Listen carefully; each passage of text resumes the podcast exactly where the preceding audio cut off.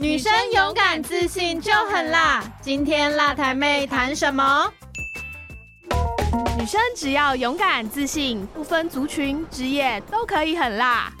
越在地越国际，在这里你可以听到从台湾观点出发的国际性别故事，也可以知道在台湾不同角落发生的女性人生。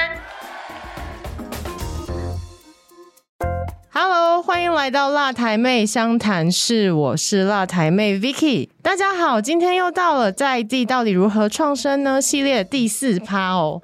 那这系列我们主要是要和大家分享由父权基金会近年主办的原力世代共创计划，辅导媒和原乡和青年对接，协力在地产业行销露出，并且有更多发展可能，让青年和在地合作，创造更好模式。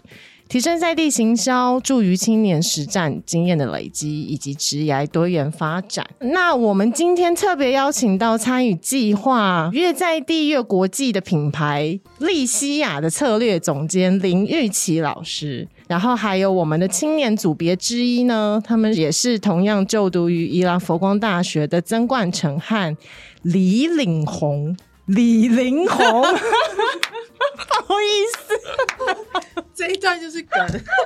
对，好拍谁哦，好来欢迎大家，嗨，大家好，非常欢迎来到辣台妹商谈室。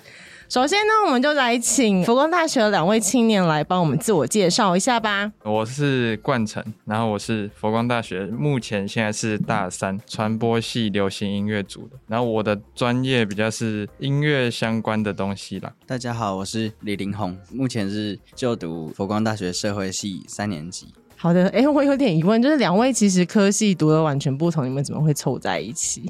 爱的吉他社，吉他社哦，所以两位都是吉他社，对啊，对，OK，了解。因为音乐而在一起的 吧？是在一起的吗？那个，可能有点暧昧的感讲清楚哦。有点奇怪感。刚刚有点歪楼，那我们重回主题哦，请教两位青年呢，在还没有参与这个计划之前，对于在地创生，然后原住民文化或是部落的印象是什么？我对在地创生比较像是，好像每个地区都有他们的特产或者特色的东西这样子的感觉。比如说新竹就是有米粉，啊彰化就有霸丸，嘉义就是喷水鸡肉饭，就是喷水我那时候还没有太多的接触，所以也不是说很了解这样。我对原民文化跟部落的印象就是小时候，然后就是可能爸妈或者是说在学校老师会带我们出去走走，有时候会带我们到原民文化的或者是他们的部落去，就会看到可能他们的食物啊，或者是他们的服装那些，就会觉得很特别，那些颜色也都很好看。对，这是之前的印象。刚刚我对于两位青年分享，我一直听到好像大家对于食物的印象特别深刻，比如说台湾各具不同的小吃类组啊，然后刚刚林红也有提到说，哎，去部落里面有吃一些特色的食物，其实大家好像对于吃的印象比较会烙印在心里的感觉。那刚刚是提到说之前的印象。那真正的有跟在地合作执行过后，你们发现的不同是什么？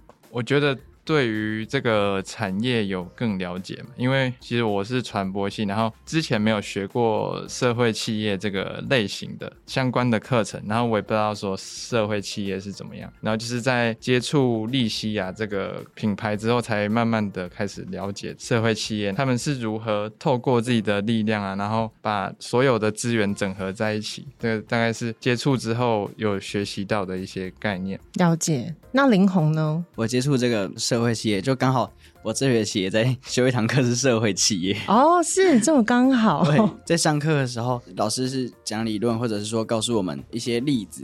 其实我个人是觉得也没有到非常了解，但是碰到这个呃利息呀，对，碰到利西亚以后，然后自己也做了这个案子，然后觉得有更了解一点社会企业在干嘛。所以说，两位透过跟丽西亚这边的合作，是对社会企业的这个概念有更深刻的了解，然后可能对它的一些模式啊等等的，也更深入的接触。这样，再来我要请教说，两位怎么会接触到这个计划呢？就是爱的吉他社，为什么都是跟吉他社有关？就是吉他社学长啊，哦玉帆，对，然后他就跟学务长，就是学务长有跟他讲这个计划，对然后他就邀我们一起，然后那个时候我们是去他们家录社歌，写给吉他社的歌。然后我们去录音的时候，他就接电话，然后接一接就，哎、你们要不要接这个 case？我说哦，可以啊。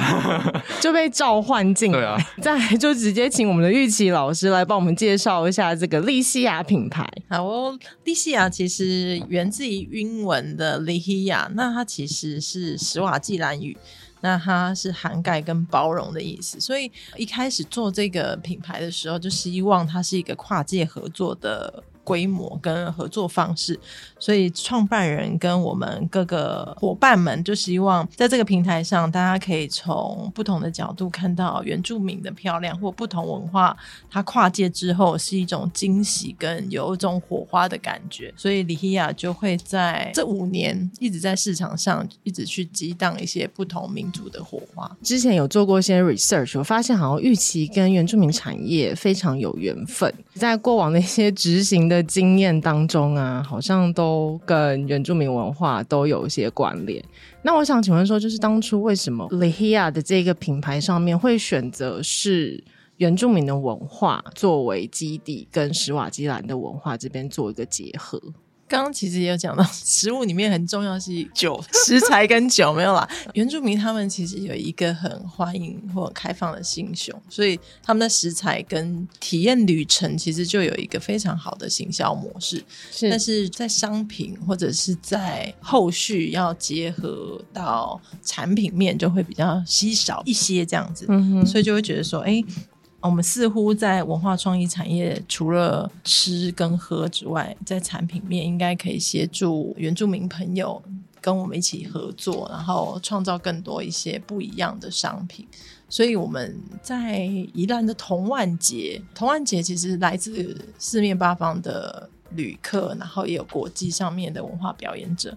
所以史瓦济兰这一支民族跟国家就在环宇市集，就是他希望各个很多国家的都可以来参与，这样有画家，也有手作业者这样子，所以似乎那时候就觉得很有缘分。淑英老师是卢凯族，然后两者也蛮能聊，所以就想说都是女性，那试着看看可不可以一起合作。所以那时候在同万节就把这个因缘际会种下去，让他们有一些文化连接，就不小心就有利西亚产生出来了。哦，童万杰是媒婆，是的，把大家扣在一起。是没错没错。OK，一开始合作的时候，直接是从公益的产品作为出发点吗？还是说可能一开始着重的面向是什么？其实那时候大家已经在普遍的做工艺或编织，或者是原住民文化的体验，但是我们就发现说规模或亮点其实出不来。在史瓦济兰这个姐妹，其实她们对时装是很有兴趣的，所以。我们觉得工艺跟时装并不冲突，或者是我们应该可以把它结合的更好，所以就会把时装跟工艺连接在一起，不是服装秀的时候才穿那些服装，而是平时的时候你就把工艺带在身上，而且也是穿的很时尚，所以我们就解决了一些时装展上面不能实穿的问题，所以就把这个品牌一直创造一些可用的服饰，然后又结合工艺在销售，这样。所以一开始就是时装，就是直接进入主题时装加工艺的部是的分。那刚刚有提到说规模跟亮点出不来，可能这个是一些在地品牌的痛点。那我想说，这个部分其实应该算是台湾各区在地品牌共同的一个痛点哦。那针对这样的状态啊，预期你的经验来看，说在地品牌他们现在目前是如何去做这个痛点的阴影？我觉得现在的品牌就会碰到尺寸、尺码的问题，嗯因为我们没办法是快时尚，所以尺寸跟尺码的供应量其实是我们要克服的问题点，要往 free size 或者是它特殊的装扮，它不要很 fit 身材的做法，就可以解决这个问题。所以我们也是试着告诉设计师跟打版师，让这个尺寸的问题要在量产上面要去克服，因为每次大家一问说，哎，有没有 S 号、M 号、L 号的时候，就陷入一个尴尬的窘境。但是如果他的服装就是穿起来刚好是弹性、松垮、蓬蓬的，那其实是大家的体型都可以去适应它。这样之后都有应应一下如何解决这个问题，就比较好一点点。青年们想要请教说，你们透过和利西亚的合作啊，你们有发现说，哎，在地品牌可能目前的一些行销面向窘境的部分，就你们的观察，可以分享一下吗？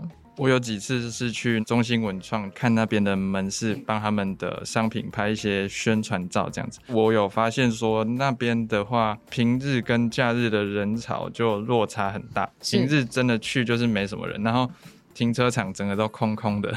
我就想说，这会不会是因为那地区的特色，或是宣传做的不太够？我觉得不只是利西亚这个品牌，而是它那边一整个场所。大家对于它的了解都还不够，然后也没有知道说有这个地方。两位青年都不是宜兰本地人，嗯，不是，不是，那你们在宜兰念书之前有听过中心文创园区吗？完全没有。没有。玉琪老师这边来分享一下，说针对诶刚刚青年提到的行销面呐、比如说品牌进驻之后，园区这里好像对外的行销跟曝光好像比较有呈现不足吗？还是说可能他们露出的平台啊，或是手法等等的，是不是可以帮我们分享一下？我觉得刚刚好痛啊！应该文化局长跟那个县长应该会流眼泪吧？因为中心文创园区在五年中，其实硬体设备更新蛮勤劳的，因为它毕竟是历史建筑，所以在硬体上面，文化局其实是很用心的在去做修复这样子。嗯，那我们是在地的业者，所以很清楚，就是屋子修复啊、地面整修啊、造景，或者是说，的确是有些展览就是放在里面，这样子就会可能比不上松烟跟 华山。但是其实我觉得比较有趣的是，的确我们有这样的劣势，嗯但是还好有父权基金会有看见我们，或者是有刚好去做这个衔接，然后让这些机会都可以进来。我觉得建筑物本身就是没有什么太大的问题，然后嗯但是民众会觉得看展览或者是逛展并不是一个很大的。首要的对对对对，动他会遛狗会比较重。有大场域可以哎散步。罗东文化工厂有去过吗？上次去的时候还在整修，所以就没进去哦。那个也是黄生源老师的建筑啊，对。啊但是是居民就是觉得它是一个好建筑，然后就是不会淋到雨，因为宜兰很会下雨，所以他遛狗或办活动的时候会比较喜欢啊。所以嗯哼它那个高峰潮跟离峰的时段人潮真的有点夸张。了解，我觉得其实像这些文创园区啊，在地人有时候不会去的另一个要素，可能也是因为在地人嘛，那可能从以前到现在就一直看到这个场域，也习惯了，并不会觉得它有什么特别或是想要去的嗯动机。我觉得生活连接点也很低嗯啊。最后我们的解决方法其实是跟在地的民宿业者有一些互动，因为是，民宿业者他有观光的人潮，嗯但是他一直没有办法推荐观光的人潮去哪里玩，或者是观光工厂已经觉得玩腻了，但是。哎，中信文创园区好像是一个他可以推介的方式，所以我觉得我们最后是比较主动去拜访一些民宿业者，然后告诉他们我们有什么样的文化体验这样子。那愿意花钱住民宿的人，跟文化体验的人好像已经有比较深刻的连接，所以他们来的动机可能就会反复来个两三次都没有问题。所以这是我们有自己在中心文创观察到的一种有趣的现象。连接说刚刚行销面的部分啊，那也想要跟玉琪老师这边请问说，哎，就是透过我们这个原力世代共创计划的媒合啊，像这样子轻盈共创的模式，对于在地品牌的这个创意行销面来看，可不可以分享一下转变啊，或是效益的部分？因为我知道好像之前冠城他们是有直接在利西亚品牌旁边的场地做一个吉他的演唱，这个其实就是属于创新创意行销的一个手法。那我想说，可以请玉琪老师来针对这个部分分享一下。我觉得他们当天很有趣，因为隔壁店家有被投诉吗？什么被投诉？不是是唱的不好听吗？怕太吵，怕太吵了。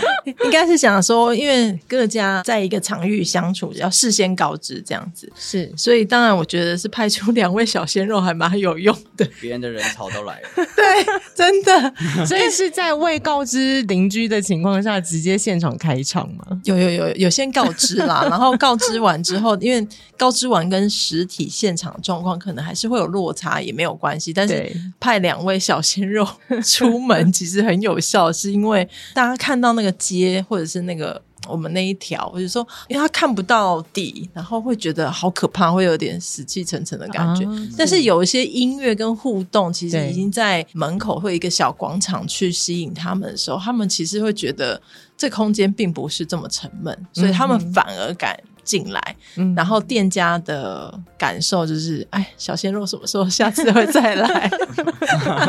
哎、那下哎，次可以有歌迷了，有歌迷对啊，了可，以店家集结一起，再请他们过去演唱一下。可以。哎、那那个冠城，你们当初怎么会想说要用这样的方式？原本我们的计划是影片跟 podcast 嘛，但是是。我们想说，能不能有一支 影片是包含了行销的部分，然后又可以跟我们的专长有融合。那因为我们就是两个人都是吉他社嘛，也刚好有那些器材啊、设备什么的，所以我们就想说，没有去那边唱过，然后也没有在那边有看过有街头艺人，对然后就突然有这个想法来看说，去那边唱歌，感觉好像还蛮酷的，而且那边也是比较安静，所以我们就想要把那边弄得热闹一点，对，就就想说这样可不可以有比较多客人来？对啊，嗯顺便宣传吉他社。我以为你要说顺便宣传利息呀。没有，没有那是主要的。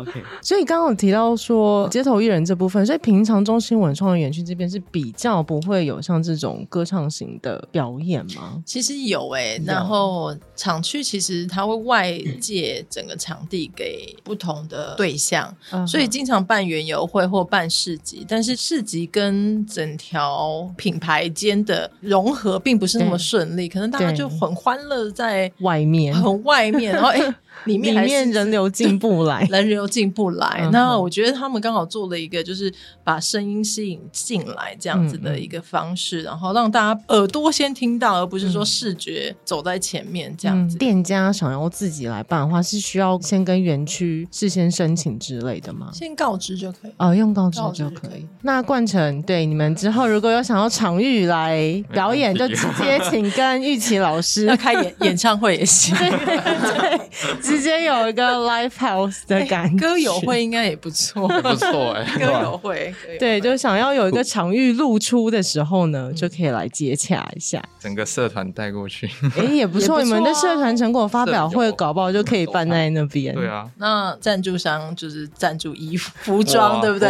对对对啊，这样可以服对装、服装、没错法装、法装对法装都可以全包对对而且不会很远。不会很远，对终于觉得不会很远。不用到台北，然后还要排行程，还排一年排不进来这样。对啊，没错。那各位在合作中有发生什么趣事可以分享一下吗？我是没有说特别有趣的事情，但是我有特别印象深刻的事情可以分享。我那天去索英老师的顽皮工坊是在苏澳嘛，那哦，你有去到苏其实澳？其实我上一次去苏澳是很小的时候，然后印象就是只有冷泉，嗯然后感觉也没有什么这样。但是后来去苏澳到那个店里面，我就发现哇，那个店里面的东西都好精致。是然后以往我对于皮革的想象就是可能一般的皮包啊，或是皮夹这样子而已。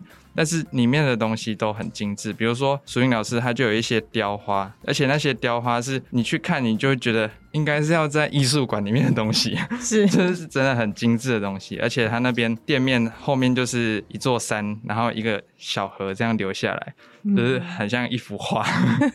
对，这是我印象深刻的地方。苏澳镇长会感谢你，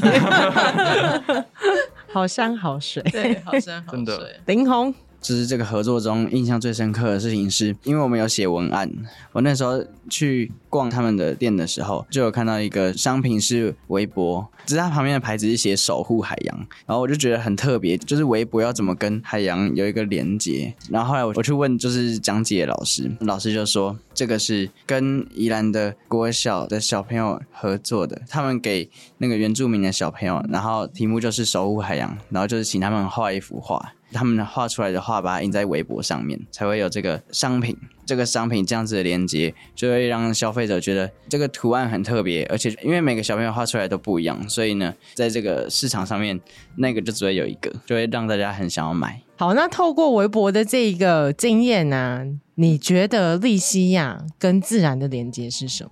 我有看到那个，就是很像妈妈去菜市场会啊，茄子袋，茄子袋，对，然后就是可能我们平常就看到茄子袋，就是可能在菜市场会看到，只是他们在上面加了原住民的纹路，嗯哼，对，然后就变成另外一个很有艺术的东西。另外呢，觉得想要跟玉琪请教一下，其实玉琪老师他个人在于在地的产业啊，或者说品牌扶植的经验也非常的丰富。那想说，依照你的专业啊，觉得我们这次这个计划轻盈共创合作这样的一个模式啊，它的优势是什么？我觉得是反应速度很快。像说，嗯，因为品牌总是会有很多包袱，或者是很多想象，是，然后可能执行力都不够。但是就是碰到了轻盈共创的时候，碰到青少年，就是会觉得。哎，今年就是行动力满百这样子，所以他们可能在三天五天一个礼拜就有新的企划案，或者是说，哎，其实他们也不会给自己太多的框架，那他们就会想出一个蛮有创意跟在市场上面可能从来都没看过的事情，就是像说演唱的方式这样子。对，如果是我们以前内部提案，就会说，哎，不要了，这样好吵，怕万一吵到别人。但你知道吗？这就是优势，所以有时候借助他。们的这样子共创，或者是外力这样子的提供养分，我觉得是一个很好的输入啦。所以每次觉得有轻盈共创的时候，我都觉得是一个很好的开始，而且非常希望这计划可以持续下去。那为什么冠成他们这次提案没有被你们打枪呢？我觉得其实他们的提案或者他们的专业，嗯，就告诉我们他们是让我们有信心的。那有有时候我们自己提出的。方案可能要 survey 很多资料，或者是在时间点上面就已经过去，但是他们的优势就是他们就是什么吉他社。爱的吉他社，所以你们吉他社名就叫爱的吉他社吗。对啊，爱的吉他社，我们社歌也叫爱的吉他社。真的假的？所以这是真的。对，真的，真的，真的。我以为你们一直在开玩笑。上面有，是可以被搜寻的吗？还是什么？所以我们会觉得那个包袱跟那个沉重的压力，是反而在他们身上是一个优势。这样，因为我们光器材啊设备其实也不懂，然后要找其他的合作伙伴，大家可能都有自己的想法，但是他们一旦把计划想出来，甚至就执行力就很好，就可以够了。这样，大家比如说对于青年的一个既定的刻板印象，他们的东西天马行空，会比较没有办法实际的执行。然后就是当碰到实际的执行的时候，可能会有一些现实面的东西会需要去克服等等。但是从刚刚玉琪老师的。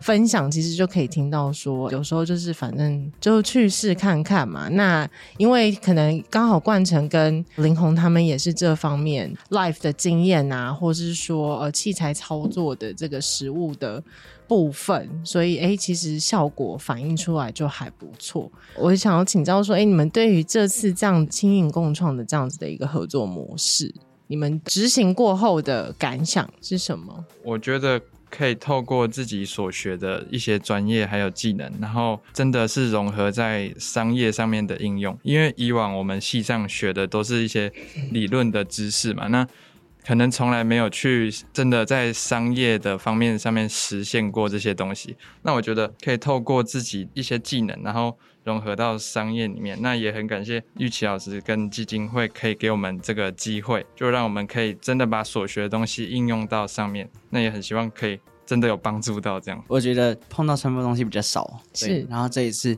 有做这个利西亚这个案子，然后也让我学到很多传播系的东西，也有发现到就是社会系的东西也有用上，也在这个合作里面也学到了非常多的东西。然后也是很感谢基金会跟利西亚，让我们可以有这个机会去学习。是那如果下次还有这个计划，两位还要再继续合作吗？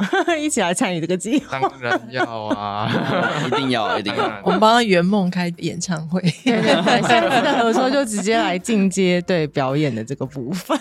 其实我们一开始利西亚的两位姐妹其实很会唱歌，是那个两个施瓦季兰的姐妹，嗯，是她们两个唱歌超厉害。Tifamile 其实是 Sony 有签唱片的歌手哦，是这样，所以之前有。有出过有出过一批这样子，对对对对，所以我觉得就是后续可能第二季。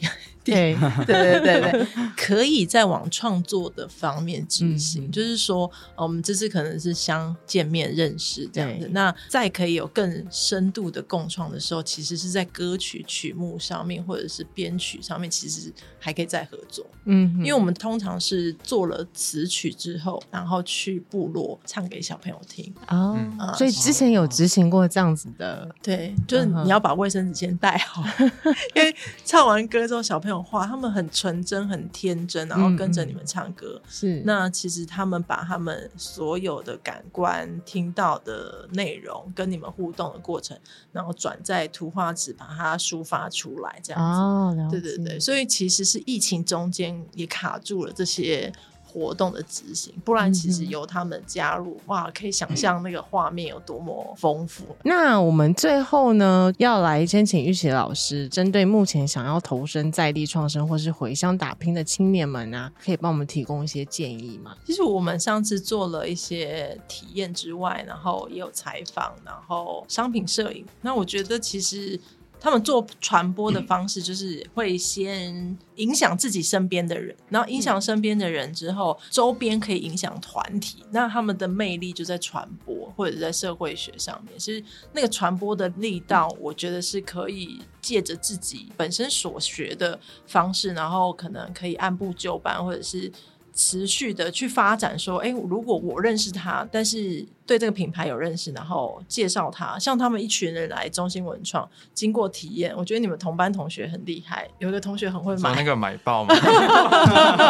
超强的，所以我第一间买完，第二间继续。所以其实我们非常需要这样的客人。那他这样客人从头买到尾，他也不是买我们家而已嘛。对，所以其实他会促进我们敦亲睦邻的状况，就。就是从他们学生个体，然后到团体，到跟基金会跟我们一起合作，这样双方就是三赢的状态下，其实这样的发展怎么样让他一直在学校促成这样的机会？我觉得是他们现在可以去当一个触发点，因为他们可能经历过这个专案，就想说，哎，专案是结束了，但是他们搞不好是一个起头，因为我们最怕就是没有经费或没有对象，他就停滞了。对，但是如果你觉得你有这个热情或者跟你的职业发展都有关系，你应该是当一个创造者，把这个机会跟相关的连接都把它揪在一起嘛。爱的吉他声 揪在一起之后，还可以再延续。对对对对对对对对对，让爱延续。